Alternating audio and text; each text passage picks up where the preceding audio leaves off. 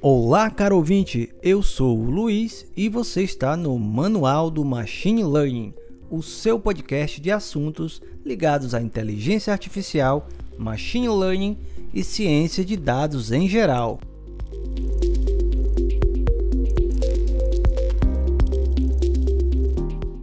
Nesse episódio de hoje, a gente vai falar sobre Active Learning.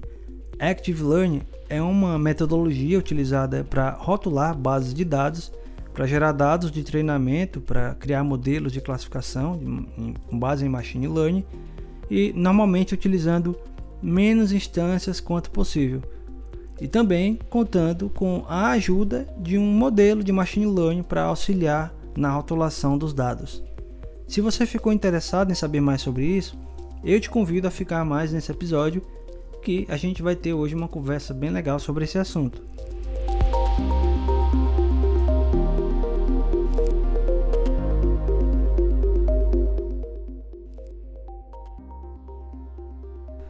Diariamente, quantidades imensas de dados são produzidas, dados que podem ser muito úteis para gerar modelos de aprendizagem de máquina para auxílio à tomada de decisão. E rotular esses dados acaba sendo um grande desafio no desenvolvimento desses modelos, porque leva muito tempo e custa caro. Custa muito caro rotular dados. O Active Learning, o aprendizado ativo, é um método de aprendizado semi-supervisionado que destina-se a nos ajudar a superar esse tipo de problema. Então, o objetivo com o aprendizado ativo é selecionar e rotular os exemplos mais informativos dos dados não rotulados. Um dos grandes desafios em uma ampla variedade de problemas de machine learning é o de obter dados rotulados, né? dados rotulados em em quantidade suficiente para fins de modelagem. E é bem verdade que a limitada disponibilidade desses dados rotulados acaba sendo uma verdadeira pedra no sapato de quem trabalha criando esses modelos de aprendizagem de máquina. E dados rotulados geralmente são caros, são muito caros para obter e frequentemente exigem esforço humano. Por outro lado, em muitos domínios, os dados que não são rotulados, eles são muito mais abundantes. Se, se você quiser um exemplo, veja só, dados textuais, documentos, né? Grandes quantidades de dados de texto estão disponíveis na internet. Geralmente, eles não são rotulados, não são bases rotuladas. É, às vezes é desejável rotular esses documentos para criar modelos de aprendizagem. E uma abordagem que é bastante comum é rotular manualmente os documentos para gerar dados de treinamento, que nesse caso acaba sendo um processo lento, meticuloso e que gera bastante trabalho. Claro, isso não quer dizer que os rótulos não possam ser obtidos, né? Isso é bem possível, mas apenas a um custo que pode ser bastante significativo. E algo que é bem importante observar aqui é que nem todos os registros presentes numa base que se quer rotular, eles são importantes. Assim, nem todos eles você vai querer rotular. Por exemplo, alguns registros eles podem ser ruidosos e não conter informações úteis que sejam relevantes para a predição dos modelos. E da mesma forma, os registros que claramente pertencem a uma classe ou outra, né, que tem uma classificação bem, bem definida, eles podem ser úteis, mas menos úteis do que os registros que estão ali mais próximo dos limites da, da fronteira de separação entre as classes no espaço de features.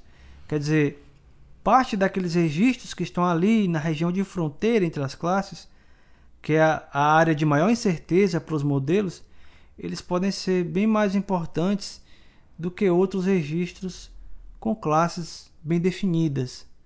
É, então, o Active Learning acaba sendo bastante útil para ajudar a gente a pegar justamente esses registros que estão ali nessas regiões de incerteza.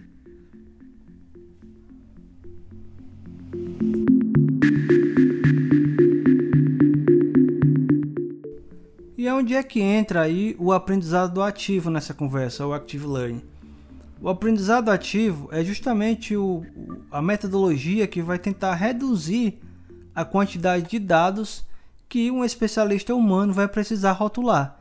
Quer dizer, a ideia é livrar tanto quanto possível o humano, o componente humano, do ônus de ter que ficar rotulando um monte de, de, de dados, um monte de, de, de, dados não rotulados. Pensa aí no conjunto de dados não rotulados. Né? Então, é, dependendo da base de dados, do tamanho, é um, acaba sendo um esforço hercúleo para o, o humano ter que rotular.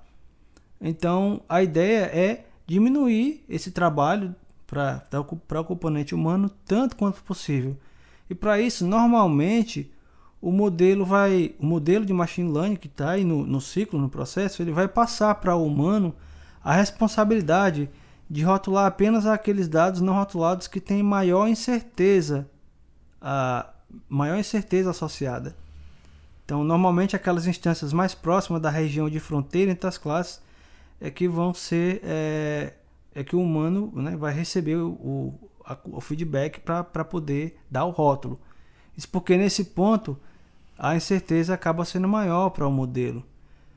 Trata-se de um processo cíclico, interativo, entre um rotulador ou um anotador, como a gente às vezes chama, e um componente que é um estimador ativo, que é aí um algoritmo, um SVM, um regressor logístico, até mesmo uma rede neural. E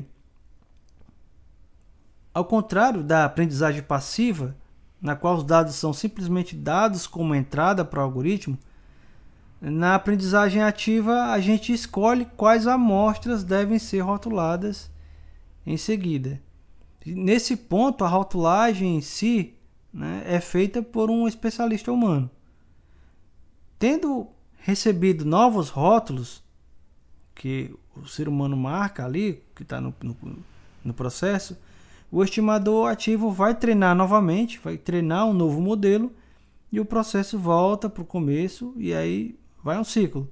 Quer dizer, o estimador é treinado novamente nos exemplos que já foram rotulados, já tem os rótulos bem definidos, para depois selecionar a próxima instância que é mais informativa né, para ser rotulada. É importante aqui mencionar que na aprendizagem ativa a gente tem uma composição de um modelo, uma estratégia de consulta e também um critério de parada, porque em algum momento esse ciclo precisa ser interrompido. Né? Então, a estratégia de consulta é, a gente já vai falar mais sobre isso, sobre essa parte, é uma estratégia para que o, o sistema dê ao humano para ser rotulado aquela instância que maximize aí a performance do modelo, que gere um modelo mais acurado.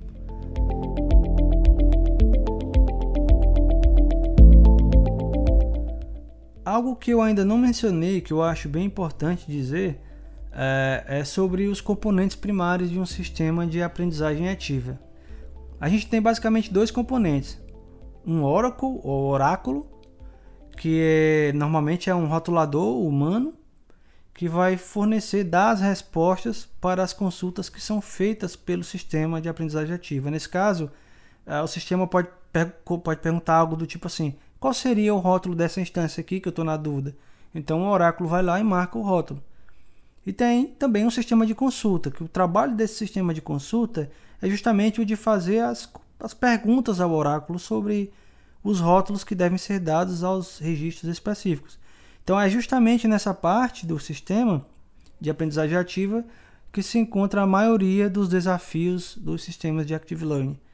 E inúmeras estratégias são possíveis para diferentes cenários de aprendizagem ativa.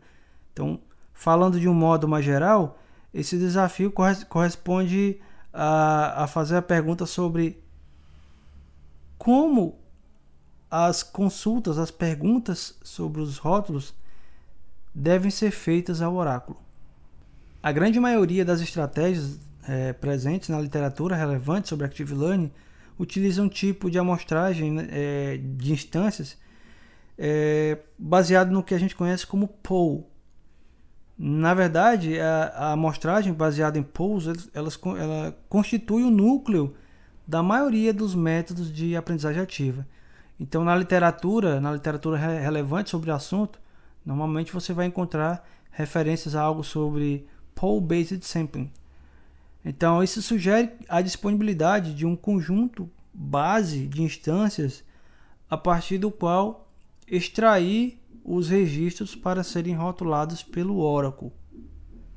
A, a tarefa do estimador, do algoritmo de machine learning que está ali presente no sistema, é, portanto, determinar instâncias desse conjunto, desse pool, é, normalmente uma a uma, que sejam o mais informativas possível para o processo de aprendizagem ativa. Esse tipo de estratégia é, no, normalmente é encontrado em cenários práticos e geralmente vai resultar em modelos melhores. Mas também outros cenários são possíveis. Por exemplo, no, no, no batch learning, no, no, aprendizagem, no aprendizado por lote, é, um conjunto inteiro de exemplos precisa ser rotulado em um determinado momento para o processo de aprendizagem ativa. Então, um exemplo disso é o Amazon Mechanical Turk, que é um sistema onde um conjunto inteiro de exemplos é disponibilizado para rotulação em um determinado momento. Esse é um serviço oferecido pela Amazon que pode ser contratado por empresas e por pesquisadores. Nesse serviço, normalmente são dadas tarefas como a de rotular grandes bases de dados. E as pessoas que pegam essas tarefas são pagas por isso, são pagas para rotular essas bases. Então a plataforma funciona como um intermediário entre uma entidade em busca de mão de obra dentro de uma, de uma determinada escala e pessoas que estão dispostas a completar as tarefas. E geralmente o custo por anotação, por rotulação, é bem baixo, bem baixo mesmo. Nós temos um exemplo de um instituto de pesquisa bem famoso, o Instituto Allen, que realiza pesquisas né, dentro da área de processamento de linguagem natural e que usa plataformas de crowdsourcing como o Amazon Mechanical Turk para construir bases de dados rotuladas. E para quem ficou na dúvida, crowdsourcing é um tipo de terceirização coletiva de um serviço. E vale dizer que a, a aprendizagem ativa e o crowdsourcing são abordagens complementares. Né? O, o Active Learning, a aprendizagem ativa, ele ajuda a reduzir a quantidade de rotulações né, que vai tentar pegar só as instâncias mais informativas e vai ajudar a reduzir a quantidade de rotulações que um Oracle vai precisar fazer, enquanto o crowdsourcing reduz o custo por anotação. Então, quando combinadas essas duas abordagens, elas podem reduzir substancialmente, podem reduzir significativamente o custo de criação de, um, de uma base de treinamento rotulada. Isso é particularmente útil quando se está rotulando bases muito ruidosas também, onde a performance do estimador normalmente vai ser um pouco sacrificada. Então essa também é uma vantagem de combinar essas duas estratégias. Porque aí, uma vez que você tem mais uma base mais ruidosa, então acaba sendo necessário é, a, mais necessário ainda a presença de um especialista para ajudar a rotular as instâncias. De qualquer forma, o batch learning é diferente dos métodos comuns que estão presentes mais comumente na literatura. Então, no batch learning, mais amostras, mais instâncias são dadas por vez. É importante mencionar que geralmente é desejável incorporar a diversidade em cada batch. Em cada batch de instâncias rotuladas é necessário incorporar alguma diversidade para garantir que não haja muita redundância dentro de um determinado lote de instâncias.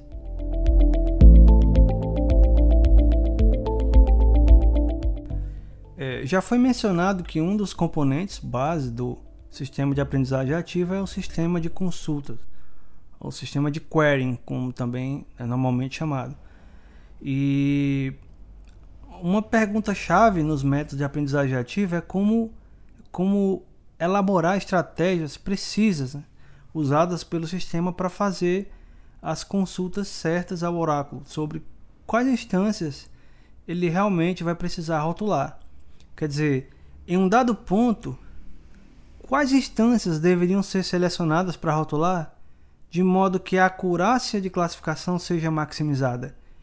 E, bem, existem modelos que tentam obter instâncias a partir de regiões do espaço que são mais heterogêneas ou diferentes do que ele já viu anteriormente no ciclo, né? que, que, já, que já foram usadas para consultar o oráculo. Normalmente, esses métodos é, são baseados também na amostragem de regiões incertas dos dados. Mas, por outro lado, existem modelos que tentam otimizar diretamente o desempenho do classificador em termos de medidas de redução do erro ou de variância. Vai utilizar uma métrica como base para escolher as melhores instâncias para rotular. Então, eles observam o efeito de adicionar né, uma instância consultada no desempenho do classificador e vão usar isso para selecionar as melhores instâncias. Então, esses são alguns exemplos de estratégias de consulta, mas há uma diversidade significativa de estratégias também.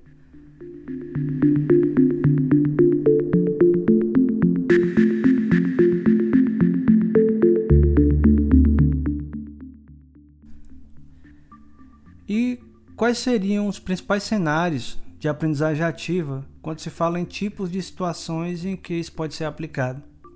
A gente tem um exemplo bem legal que é o Streaming Active Learning, que é na verdade, o cenário de stream, o fluxo de dados, é particularmente bastante adequado ao, aprendizagem, ao aprendizado ativo.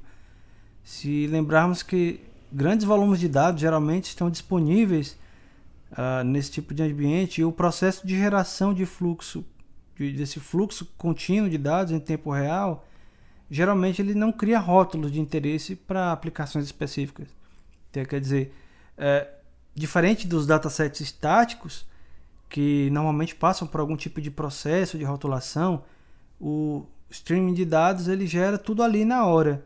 As informações vão chegando e chegando sem rótulo, né?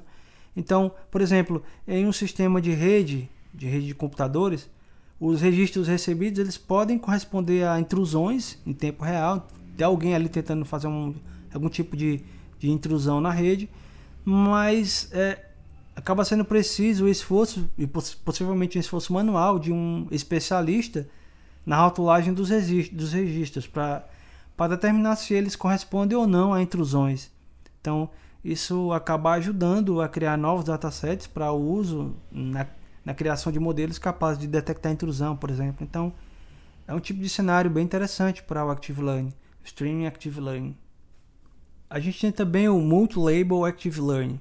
É, as abordagens que a gente vem, vem falando até agora, normalmente elas focam principalmente em classificação single label, quer dizer, classificação binária ou multiclasse. Normalmente, nesses casos, é, assume-se que cada instância dos dados pode ser atribuída a apenas uma classe entre todas as categorias que são candidatas, em todas as classes candidatas.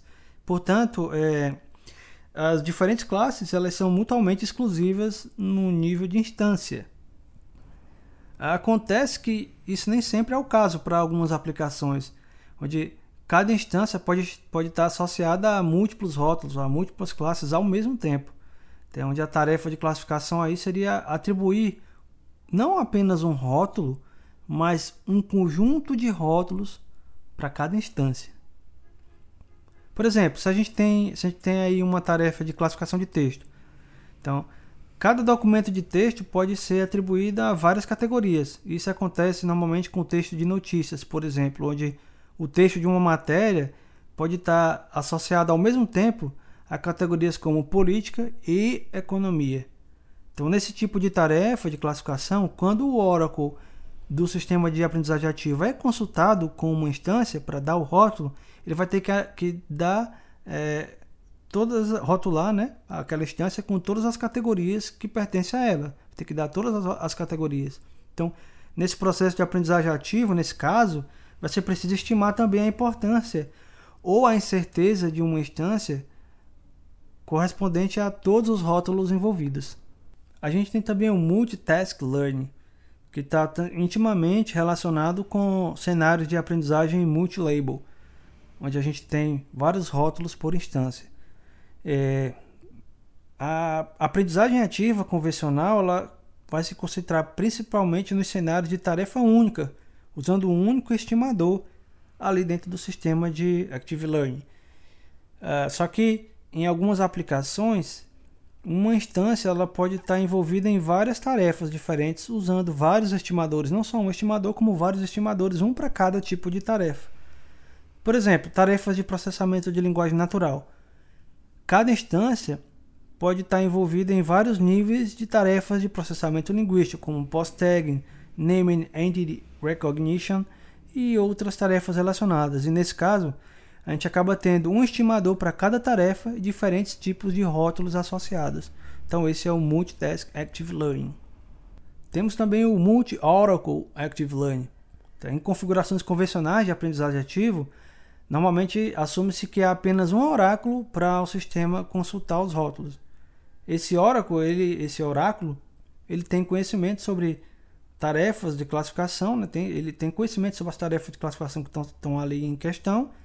Ele pode anotar, portanto, todas as amostras consultadas sem erros. Só que isso pode não ser verdade para algumas aplicações, onde pode ser bem difícil, se não impossível, né? encontrar um Oracle que saiba tudo sobre a tarefa que está sendo feita. É bem mais provável que cada oráculo conheça ou esteja familiarizado apenas com uma parte pequena do problema ali que está sendo resolvido, né? Então, é, o, o, melhor seria ter acesso a vários oracles com conhecimentos mais variados. Por exemplo, nos sistemas de crowdsourcing, como o da, do Amazon Mechanical Turk, que a gente falou, foi mencionado aí mais, mais, a, mais atrás, é, Cada rotulador ele pode saber apenas sobre uma, uma parte específica da tarefa e múltiplos oráculos podem ser consultados com diferentes queries, com diferentes consultas.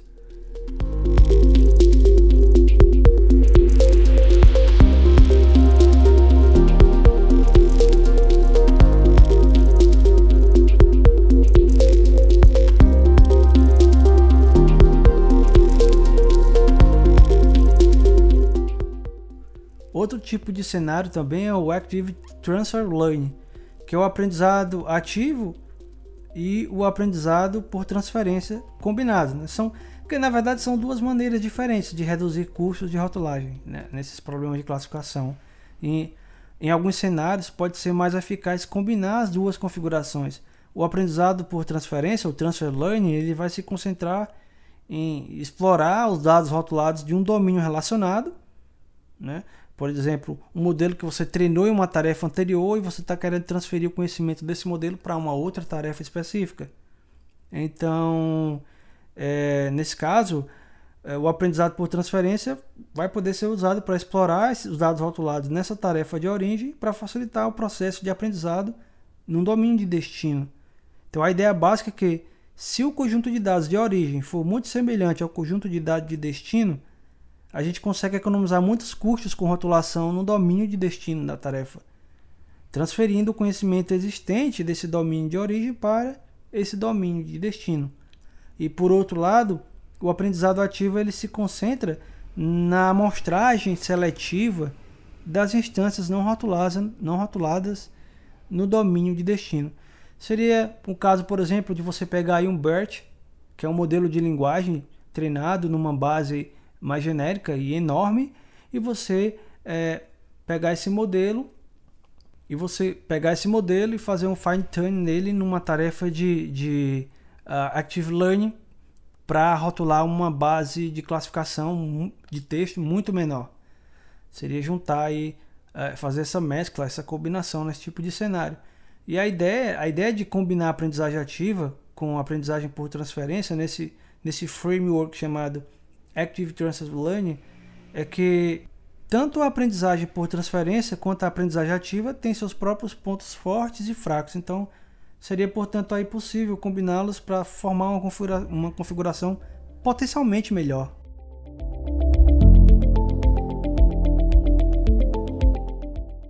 Nós temos aí um exemplo que eu acho importante citar, que é bastante concreto da aplicação de aprendizagem ativa na área de NLP, né? já que eu falei em BERT.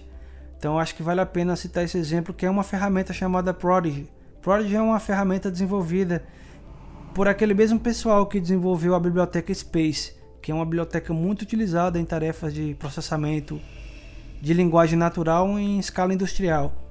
É, o Prodigy é uma ferramenta para rotulação de dados que, nesse caso, ele usa Active Learning. Então, você pode usar essa ferramenta para rotular é, bases com post tags, name entity recognition e também para criar vários tipos de rótulos, de bases rotuladas para tarefas de classificação.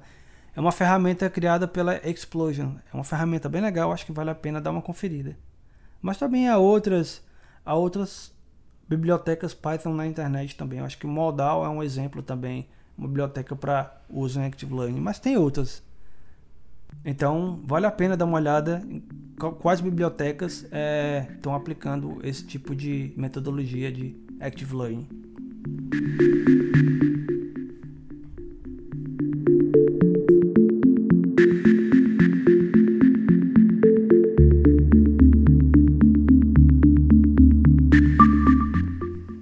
Chegamos ao fim de mais um episódio do podcast. Eu gostaria de agradecer imensamente a audiência de vocês até aqui. Não deixe de me seguir nas redes sociais, no Twitter e no LinkedIn. Eu sou o Luiz Fred S. Aguardo vocês no próximo episódio. Um abraço a todos e até lá.